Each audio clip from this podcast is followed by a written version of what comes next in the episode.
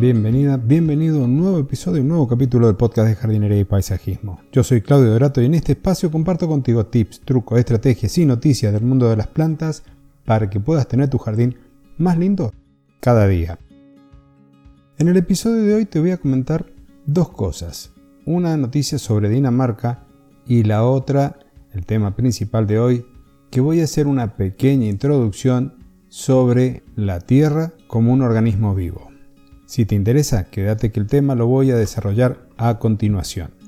Pero antes, lo que quiero es recordarte que si no has entrado todavía a mi página web personal, la de claudiodorato.com, lo hagas, te registres al boletín de noticias en claudiodorato.com barra boletín para que puedas recibir en tu casilla de correo una o dos veces al mes noticias y más sobre el mundo de la jardinería. Y ahora sí, comienzo con el tema de esta semana.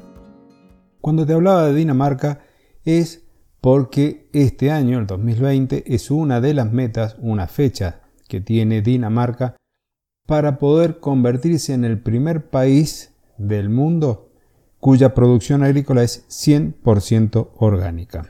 ¿Escuchaste bien? Agricultura orgánica al 100%. Pero los daneses no lo han hecho ahora, desde hace 5 años o desde hace 3 años. Esta política se viene implementando desde hace más de 25 años, con incentivos a los productores y con incentivos a los consumidores. Entonces, es posible, es viable tener una alimentación sana, y tener productos de calidad sin el uso de agroquímicos. Ahora sí, el otro tema, el tema principal, tiene que ver con el suelo como un organismo vivo.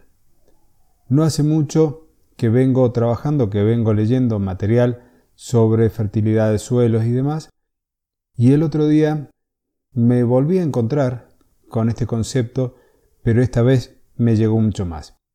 El ingeniero Carlos Abecasis, de acá de Argentina, viene difundiendo este nuevo concepto, viene en realidad trabajando con los suelos, tomándolos como un organismo vivo.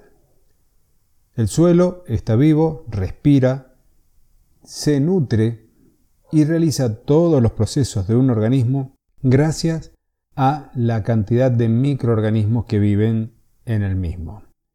Plantea el ingeniero, y muy acertadamente, que existen microorganismos, colonias de microorganismos que terminan cumpliendo como las distintas funciones de los órganos de nuestro cuerpo.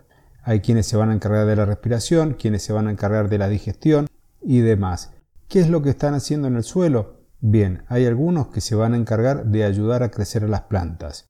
Otros lo que van a hacer es poner en disponibilidad de estas los nutrientes modificando y transformando la materia orgánica en el suelo para que pueda ser útil para la planta. Otros evitarán que el suelo se compacte generando también pequeños poros y hay muchísimo, muchísimo más. Esto nos lleva a pensar que un suelo sano nos va a permitir un desarrollo de plantas sanas. Y es así. Un suelo que tenga todo este conjunto de microorganismos, que se los llama consorcio, que tenga este consorcio en equilibrio y funcionando bien, nos va a permitir tener plantas sanas y fuertes, porque van a tener todo lo que necesitan a su disposición.